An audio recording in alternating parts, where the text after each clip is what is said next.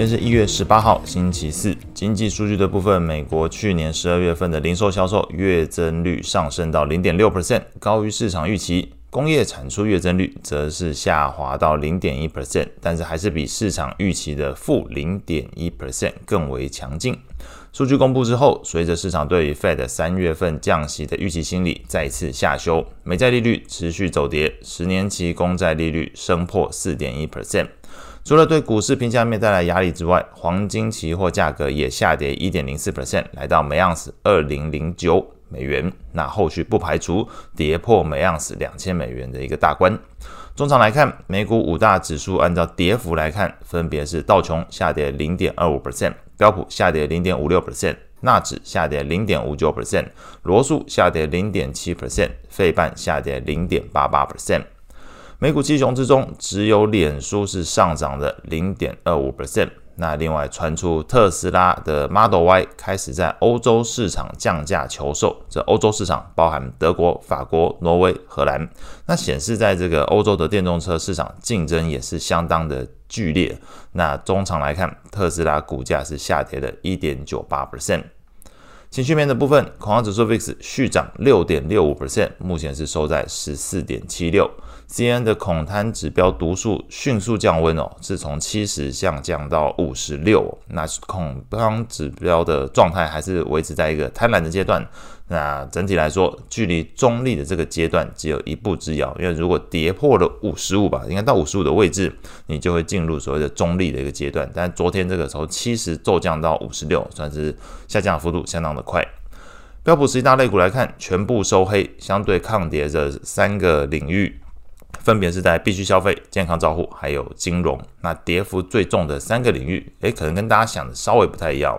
首先是这个呃房地产的部分下跌一点八七 percent，公用事业下跌一点五二 percent，非必需消费类股下跌零点九一 percent。可能跟大家想说这个有没有科技股拖累啦，或者是通讯服务没有呢？昨天完全这两个呃三剑客的族群基本上只有非必需消费是这个下跌比较重的，其他的科技跟通讯大致上来讲呃不是整个拖累大盘的一个要角。那 ETF 的部分。观察清单来看，只有 VIX 的 ETF 是上涨了三点七九 percent，其余全部下跌。中概股表现持续疲弱，金融中国指数还有 MSCI ETF，呃，中国 ETF 的跌幅都超过两个 percent。那另外还有观察到 MSCI 日本的 ETF，昨天跌幅也超过了一个 percent，修正的力道相对其他的呃观察的 ETF 是相对比较沉重一些。利率的部分，随着这个降息心理。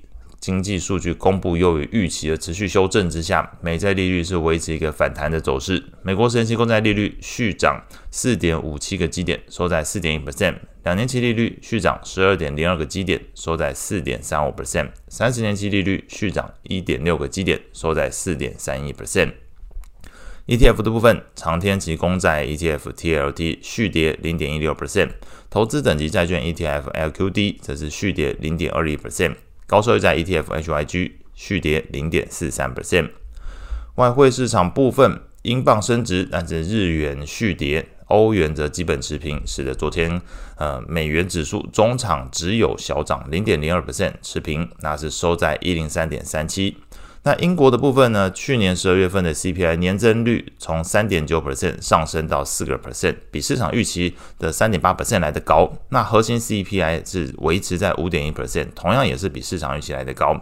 数据公布之后，市场对于英国央行降息的观点迅速降温，英镑昨天是升值零点三六 percent，收在一点二六七八。日元的部分持续面临美日利差扩大的一个影响，续贬零点六五 percent，收在一四八点一三。那另外，欧洲央行的行长拉加德是有表示，可能在今年夏季进行降息。不过昨天看起来，欧元走势依然是持平，那升值零点零七 percent，收在一点零八八。后续要关注的经济数据包含美国的新屋开工、成屋销售、密大消费者信心，以及日本在礼拜五会公布 CPI 数据。那以上是今天所有的内容，祝大家有美好的一天。